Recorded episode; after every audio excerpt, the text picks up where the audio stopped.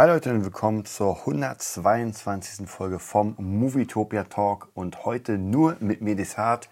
Henry fühlt sich ein bisschen schlapp von der ganzen Woche. Er hat auch viel geleistet, deswegen werde ich heute mit euch einen ganz kurzen Plausch machen über ein paar Themen, ja, die mich so ein bisschen ähm, beschäftigen. Ein paar Filme, eine Serie und wir starten gleich los, ohne Intro, ohne Outro. Es geht direkt rein. Und zwar habe ich einen Film gesehen in der letzten Woche, der sehr prägend ist für die Zeit. Ähm, und ihr denkt jetzt Alien? Nein, es ist nicht Alien. Und zwar, wir sind nochmal zurück in den, ja, in der Gangsterfilm-Sektion. Auch nicht der Pate, wobei das da reinkommt. Es geht um den Film Scarface mit Al Pacino. So, die Jüngeren unter uns, sie wissen, wen ich meine ähm, werden den wahrscheinlich nicht gesehen haben. Erstens ist der schon ganz ziemlich alt, von 83, also praktisch ein Jahr nachdem ich geboren wurde. Da habe ich ihn natürlich noch nicht gesehen. Und er ist ab 18. Scarface, ein Film mit Al Pacino, Michelle Pfeiffer und äh, wer ist denn da noch da? Ähm, ich bin jetzt gerade auf Rotten Tomatoes und gucke mir gerade so ein bisschen an. Ähm, ich weiß, ich glaube, das sind die bekanntesten. Wobei hier ist, hier ist ein Cast, also Michelle Pfeiffer Steven Bauer, sehr lustig. Der sieht so ein bisschen aus äh, wie der äh, puerto-ricanische oder kubanische Ken, also von Ken und Barbie. Als wirklich so eine Kommerzfresse und äh, einfach ein bisschen braun gebrannt und nicht blond. Sehr lustig.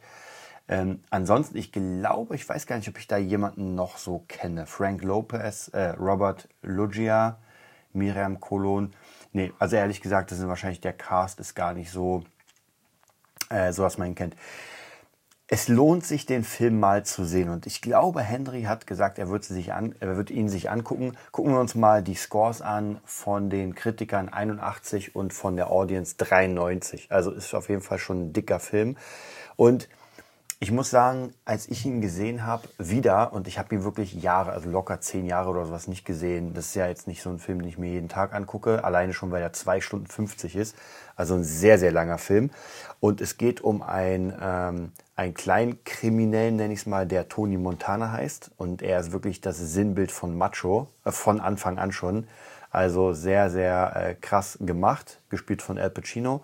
Und er ist ein ähm, ja, Kriegsflüchtling sozusagen oder ich glaube politischer Flüchtling äh, aus Kuba und äh, kommt einfach in den Vereinigten Staaten an und muss sich jetzt seinen Weg bahnen. Der Film ist sehr interessant gemacht, denn er hat praktisch zwei Teile. Und zwar der erste Teil, wo Tony Montana hochkommt ähm, und zwar sich einfach sein Imperium aufbaut. Und der zweite Teil ist, wo er es dann praktisch kaputt macht, weil er einfach total ja, äh, ja, fast geisteskrank. Nee, geisteskrank kann man nicht sagen, aber er einfach ein bisschen zu viel von seinem Stoff schnuppert und ein bisschen zu krass ist. Also das müsst ihr euch mal ansehen. Ich finde, Al Pacino spielt diese Rolle von Tony Montana unglaublich gut. Also man merkt wirklich, man merkt dem Film natürlich aber auch an, dass der schon 83 ist und äh, an jeder Ecke, äh, er ist kein B-Movie, aber so richtig geil ist der auch nicht gemacht. Ja. Es gab damals eine Stelle, ich bin mir nicht sicher, ob die jetzt bei Amazon ungeschnitten war. Und zwar gibt es da eine Stelle, wo einem Kumpel von Tony Montana die äh, Arme angekettet werden an, an so einer Duschvorhängestange und dann werden ihm die Hände ab, mit einer Kettensäge abge, ja, abge, abgesägt. Sehr hart und ich bin mir nicht, ich glaube, ich weiß nicht, ob man das richtig sieht. Ich weiß noch, ich hatte damals eine Version, die geschnitten war. Da hat, da hat man den Cut extrem gemerkt. Es war auch die einzige Stelle, die geschnitten war. Und hier bei Amazon hat man es nicht gesehen, aber ich glaube, die war nicht gecuttet. Ich bin mir nicht sicher, müsste ich nochmal nachprüfen, aber es ist jetzt wirklich nur eine Szene, die, weiß nicht, vielleicht äh, zweieinhalb Sekunden geht. Ansonsten ist der Film ja ab 18, ähm, wie gesagt, ist die einzige Stelle, die wirklich brutal ist. Alles andere geht eigentlich. Bis auf das Ende, das ist auch noch ein bisschen Schießerei und sowas. Ist aber auf jeden Fall ein sehr, sehr geiler Film. Macht wirklich sehr Spaß. Kann ich jedem empfehlen, der so auf Gangster-Sachen steht und mal was anderes als äh, ja, italienische Mafia sehen will. Dann gibt es noch zwei Filme, die ich euch noch vorstellen will. Die werde ich mir jetzt demnächst auch reinziehen. Leider waren die nicht im Angebot drin und einer davon, den konnte ich überhaupt nicht finden bei Amazon. Und zwar kommen wir zum, ich klicke einfach hier den nächsten mal an. Und zwar Blood In, Blood Out. 93, also zehn Jahre später, geht genau drei Stunden, also noch länger das Ding. Und sehr interessant von den Kritikern 62 Prozent und von der Audience 94 Prozent. Wobei man sagen muss, bei den äh, Kritikern sind es nur 13 Reviews. Ich gucke mal gerade, bei Scarface sind das schon 69, also schon ein bisschen mehr. Und bei den Audience Ratings sind das bei Scarface über, über eine Viertelmillion und bei Blood in, Blood Out 25.000. Blood in Blood Out ist auch so ein Film, der aus meiner Jugend so ein Geheimtipp war. Ja? Man musste sich erstmal irgendwie diese ganzen Filme ähm, ja, man musste überhaupt bekommen, weil das war wirklich nicht so easy. Also damals gab es kein Amazon, kein Netflix, wo man sagen konnte, naja, ich hol's mir, sondern damals war das Internet noch nicht mal da. Also zumindest als ich die Filme gesehen habe. Und man ist dann in seinen äh, Händler des Vertrauens gegangen und der hat dann gesagt, alter Jungs, Blatt in Blatt out, das ist der neue Shit. Und wir dachten uns, okay, krass, holen wir uns mal. Und da geht's um drei Brüder, wobei ich glaube, zwei sind richtige Brüder und der andere ist irgendwie ein Cousin oder sowas und ist auch gar nicht so richtig drin. Also es geht um, um die mexikanische Mafia, wenn man es so will, oder um die Mexikaner in Los Angeles. Und wie gesagt, es sind drei ich nenne sie mal Brüder, also drei Verwandte, Blutsverwandte und äh, jeder von denen hat seine eigene Story so ein bisschen. Und ähm, auch hier teilt sich das Ganze, ja, bei drei Stunden teilt sich das Ganze in zwei Teile und zwar einmal ein Teil, der in Richtung Jugend geht, wo man die einfach als Jugendliche sieht und im zweiten Teil sind sie erwachsen und man sieht, was aus ihnen geworden ist sozusagen. Und äh, am Anfang ja, der eine so ein bisschen verstoßen, weil sein Vater, glaube ich, weiß ist und er nicht komplett Latino ist. Äh, der andere total der Macho-Man und noch einer, der halt ein großer Künstler ist. Äh, dann geschieht ein Unfall. Der äh, Nicht-Latino geht in den Knast für den anderen sozusagen oder für die anderen und ähm, ja, muss da irgendwie seine, seine, so seine Bewährung oder sein, sein, ja, wie kann man sagen, da muss er sich beweisen. Und dann gibt es irgendwann einen Cut, wo die alle ein bisschen älter sind. Der eine ist dann äh, ein Künstler sozusagen oder ist Künstler geworden. Der andere ist ein Polizist geworden. Also der, der Macho war, ist Polizist geworden. Und der andere, der im Knast ist, der eigentlich so das, das Küken war, ist jetzt so ein krasser Gangster-Mafia-Boss, könnte man sagen. Auch mega interessant. Ähm, auch hier die Machart es ist kein Michael Bay und auch kein äh, Steven Spielberg. Das ist halt schon sehr, sehr eigen. Ich gucke gerade mal hier beim Cast. Ich weiß gar nicht, ob man überhaupt jemanden kennt. Doch der eine, lustigerweise, Damien Chapa, der den äh, weißen Latino spielt, der spielt bei Street Fighter. Und zwar bei dem ganz, ganz alten Street Fighter. Ich weiß nicht, ob ihr den noch kennt. Ähm, und das war's, glaube ich schon. Obwohl Jesse Borrego, den hat man, glaube ich, auch irgendwo mal gesehen. Benjamin Pratt, ich glaube ich auch schon mal gesehen. Ah, wie gesagt, die sind also in, diesen, in dieser Art von Film, muss man auch sagen, sind die doch schon öfter vertreten. Aber ich weiß gar nicht, ob das jetzt so, ähm, ja. Box Office, ah, interessant. Hier ist noch ein Box Office, 4 Millionen hat er eingespielt. Ich weiß gar nicht, ob der, ob man hier, ob hier steht, wie viel der äh, ähm, gekostet hat. Nee, steht nicht. Wir gucken mal, was, wie es bei Scarface aussieht. Das Box Office. Ähm, Okay, das ist auf jeden Fall eine Menge weniger. Äh, und zwar 600.000, bisschen über 600.000. Ist auch ein bisschen später. Ich weiß gar nicht, ob man das äh, jetzt so zählen kann. Ja, mit den alten Filmen ist eh immer schwierig. Ich meine, ein Film aus den 80ern, ähm, der, der sowieso sehr, äh, ja, wie kann man sagen, jetzt nicht so weltoffen gesagt, ich glaube, das war jetzt kein Film, der irgendwie krass in die Kinos schon alleine ab 18 und sehr brutal. Also wie gesagt, das sind alles schon so Nischenfilme. Also Blood in, Blood out kann ich euch auf jeden Fall auch empfehlen, obwohl die Kritiker sagen nur 62 Prozent. Dann gucken wir uns den letzten von diesen Filmen an und zwar Men in Society. Auch wieder so ein Ding ab 18, glaube ich. Und da geht es um die schwarzen Gangster. Hat von den Kritikern 84 Prozent, von den Audience 93. guck mal gerade, also die Audience hat zumindest mal alle Filme besser bewertet als die Kritiker. Also Scarface 93, Blood in Blood Out 94 sogar und Men's Society 93. Also alles, wie gesagt, für die Gruppe, die diese Filme cool findet, so Gangster, Mafia und so Kartellfilme, das ist alles ein und derselbe Schlag. Wir gucken mal, wie viel der im Box Office hat. Okay, der hat auf jeden Fall schon eine ganze Menge mehr, und zwar 27 Millionen und läuft auch nur eine Stunde 73, äh, 37, sorry. Das heißt auf jeden Fall auch hier schon viel weniger als irgendwie drei Stunden oder, oder zwei Stunden 50 und hat auf jeden Fall mehr angenommen oder eingenommen. Hm, wir gucken mal die Schauspieler. Okay, hier gibt es gar keine Bilder. Wahrscheinlich noch unbekannter, die Leute. Okay, ähm, ja, also es geht auf jeden Fall. Ich habe den tatsächlich schon eine Weile nicht gesehen. Es geht auch wieder um Gangster. Es geht um einen, äh, um einen Schwarzen, der irgendwie seinen Weg finden will, der aber trotzdem in Gangs unterwegs ist, der eine Freundin, glaube ich, hat mit einem Sohn. Also ist alles so ein bisschen sehr, sehr ähm, sozialkritisch gemacht und dann sieht man halt seine ganzen Kumpels, die die ganze Zeit irgendwelche Schießereien haben, nur mit den Cops irgendwie am, am Werkeln sind und ich werde mal nicht zu viel spoilern, aber sterben eine ganze Menge Leute. Und das ist, es könnte man, man könnte sagen, dass das der Film ist, der noch vielleicht am realistischsten ist von allen, wobei Blood in, Blood out auch relativ realistisch ist. Ich glaube, Scarface ist doch schon ein bisschen sehr, sehr äh, überzogen. Also gerade am Ende, wenn Antonio Montana mit seinen riesigen Kanonen da auf alles Mögliche ballert und sich nur noch ähm, Heroin reinstopft oder Koks. Ähm, der ist so ein bisschen, das könnte ich mir schon vorstellen, dass das aus dem Alltag von einem Jugendlichen aus, ich glaube, ich glaub, weiß gar nicht, ob es Florida ist, wo das spielt. Ähm, also auf jeden Fall ist das schon ein bisschen am realistischsten von allen drei Filmen. Auch hier muss ich sagen, ist ein Film aus meiner absoluten Jugend. Wir haben damals wirklich die ganzen Gangsterfilme, also einmal diese italienischen natürlich. Und wie gesagt, so viel also es war nicht gerade leicht, die zu kriegen. Man war wirklich auf die Gnade von, ähm, von dem Video, Videodealer sozusagen. Man war der Gnade des Videodealers ausgeliefert, was der gerade so irgendwie hatte.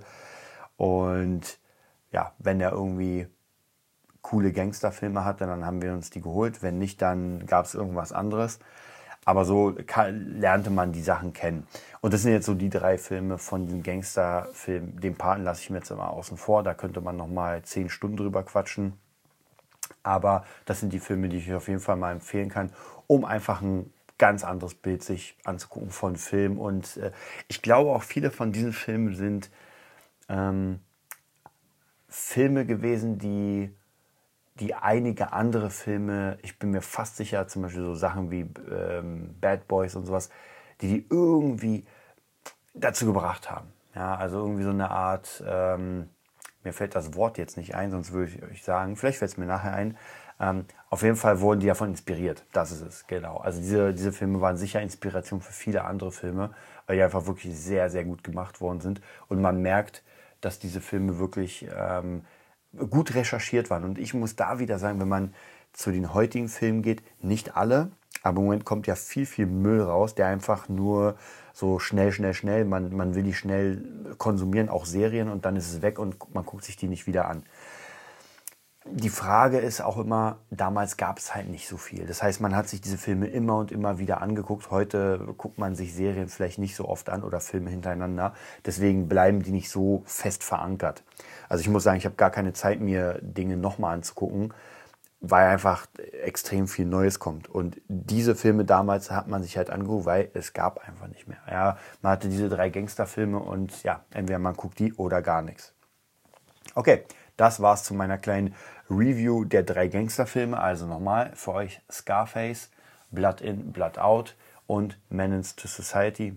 Menace to Society so. Und alle drei auf jeden Fall sehr empfehlenswert. Dann kommen wir nicht zum Star Wars Talk.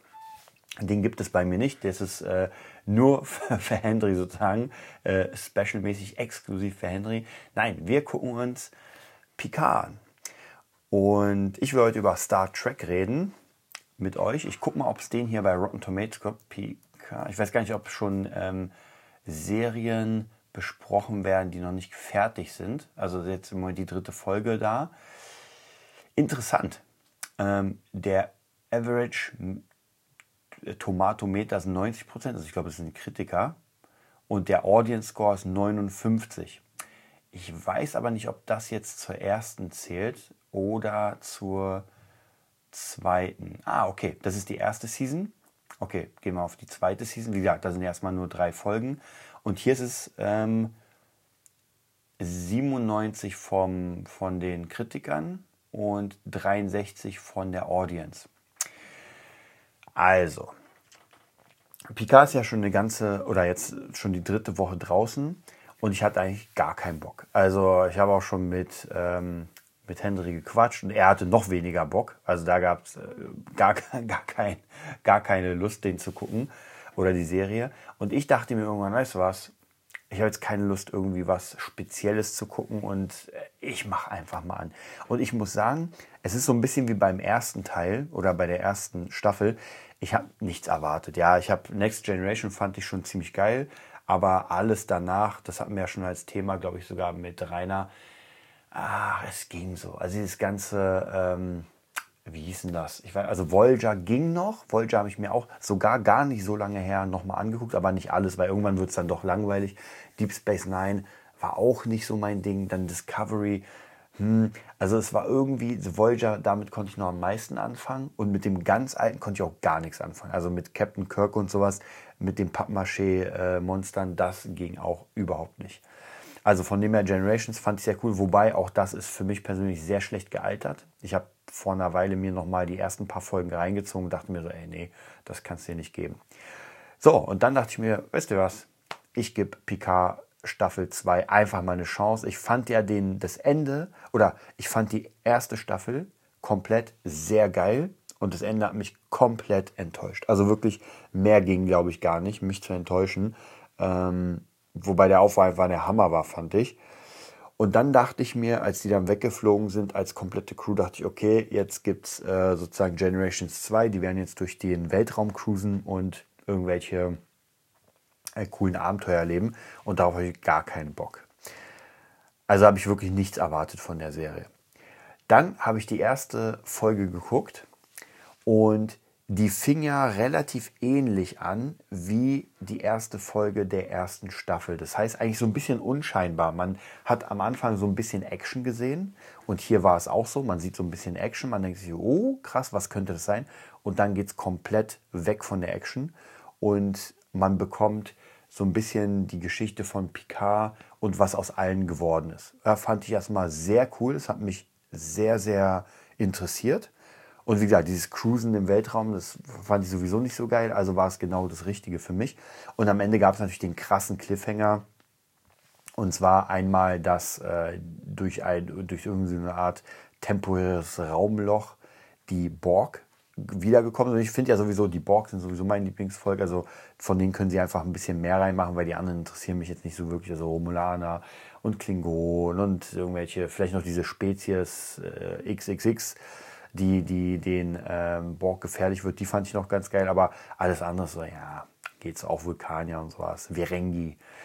Naja, nicht so meine, meine Sache. Naja, auf jeden Fall kam dann die Borg und ich meine, das ist die erste Folge, wer die nicht gesehen hat, ich spoiler mal. Ähm, Picard äh, löst den Selbstzerstörer aus, weil er gemerkt hat, okay, gegen die Borg kommen wir nicht an, das war's. Und auf einmal Selbstzerstörung, und er findet sich in seinem alten Haus wieder und es kommt Q. Was ich sehr geil fand. Also ich habe den schon irgendwo auf ein paar Bildern gesehen zur zweiten Staffel, aber ich wusste nicht genau, was für ein Zusammenhang. Und Q ist ja dieses allmächtige Wesen, was wirklich, zumindest soweit ich weiß, allmächtig ist. Also wirklich allmächtig. Das kann Planeten kaputt machen, es kann Zeiten umzulegen, es kann alles. Ja, also alles, alles, alles. Und der hat jetzt Picard mit seiner ganzen Crew Warum auch immer, also er macht immer gerne Spielereien. Der hat den einfach in eine äh, parallele, ja, man kann, nee, man kann es gar nicht sagen Parallelwelt, so ist es nicht, sondern er hat einfach die Zeit verändert. Er hat eine Sache in, in der Vergangenheit verändert und Picard und sein Team in diese neue Realität reingeworfen. Also, wie gesagt, das ist gar nicht, gar nicht wirklich äh, irgendwie eine Parallelwelt, sondern er hat einfach die Zeit verändert und die läuft jetzt so. Und die sind jetzt praktisch in dieser Zeit gefangen. Und zwar, es ist eigentlich fast genau das Umgekehrte, wie es eigentlich ist. Also praktisch, es gibt nicht die Föderation, sondern glaube ich die Konföderation. Also die bösen Menschen, die alle platt machen, wirklich komplett alle und nur noch als, nur als Menschen sein wollen. Picard ist der größte Herrführer da, der alle abschlachtet und so weiter. Also praktisch jeder hat so seine Rolle bekommen. Und das fand ich auch schon sehr geil. Also ich muss sagen, dass die jetzt in, in, in dieses, nicht parallel, sondern in diese andere Zeit kommen. Ich mag ja nicht Zeitreisen, ja, das ist bei mir immer so eine schwierige Sache. Aber hier muss ich sagen, ist es doch schon sehr, sehr geil gemacht worden, dass ähm, dass die praktisch in komplett neue Rollen äh, reinkommen, in, in komplett andere Rollen, als sie selbst sind. Also sehr, sehr konträr. Und dann natürlich da aufwachen und sich denken, ey, was ist denn hier los? Ja, und jeder irgendwie erstmal so eine kleine Mini-Geschichte bekommt, wo er gerade ist, was er macht und die dann praktisch alle zusammenfinden wieder. Und das geilste, krasseste ist, dass praktisch ähm, die, die Menschen immer so einen Tag der Auslöschung haben, wo sie ein Volk komplett irgendwie auslöschen oder zumindest den größten Herrführer des Volkes. Und an diesem Tag ist die Borgkönigin dran. Ja, ich weiß gar nicht, ob es dieselbe Schauspielerin ist. Das ist eine gute Frage, weil ich meine, ich glaube Star Trek, weiß nicht, Film 7 oder keine Ahnung, gab es die Borg-Königin. Ich glaube, die wurde da zum ersten Mal gezeigt und dann bei Voyager, glaube ich, gab es die auch. Und war sehr interessant. Die hatten die dann praktisch in so einem Stasisfeld gefangen genommen und Picard und seine Crew mussten jetzt die Borg-Königin befreien, damit sie es schafft, ein Loch in Raum und Zeit zu öffnen und sie in die Vergangenheit fahren oder, oder fliegen um da dieses, das, was Q verändert hat, nochmal zu verändern. Ja? Ich meine, Q könnte nochmal reinfahren und also, ja, der ist allmächtig, also der ist so ein bisschen, den kann man nicht ernst nehmen, weil er einfach zu krass ist. Und das war so die zweite Folge und die dritte Folge, da ging es darum, dass die praktisch, glaube ich, schon da waren in der neuen Welt, also was ist in der neuen Welt, in der alten Welt. Das ist so unsere Zeit, ich glaube 2024. Und mh, mm, die suchen jetzt praktisch so eine Art Wächter, von, also den Namen haben sie von der Borg-Königin, weil sie praktisch alle Daten hat und irgendwie ist das Borg-Kollektiv so, dass es durch Raum und Zeit äh, geht und äh, sich also miteinander, miteinander kommunizieren kann. Also auf jeden Fall, also jetzt die kleine Zusammenfassung der ersten drei Folgen, sehr cool.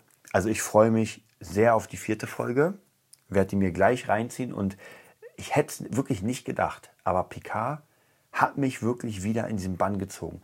Und zwar ich, ich glaube, das ist so ein bisschen, weil es halt anders ist als Star Trek und man muss ja wirklich sagen, wie man sieht, Audience 63 Prozent, das ist schon, ähm, schon ein bisschen anders. Also man muss ja wirklich sagen, dass die Star Trek-Fans da anscheinend nicht so zufrieden sind, also sehr geteilt. Weil ich meine, es ist jetzt nicht so ein geiler Score.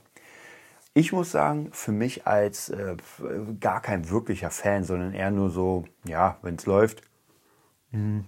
Wenn es cool ist, ist es cool. Und ich fand die JJ-Filme, glaube ich, war JJ Abrams mit den neuesten Filmen, fand ich auch nicht so geil. Haben mir auch nicht gefallen. Also, das ist jetzt das Star Trek, das mir wirklich gefällt und das ich mir wirklich reinziehen kann. Ja, muss man gucken. Also, ich glaube, das werden wahrscheinlich auch wieder zehn, zehn Folgen sein.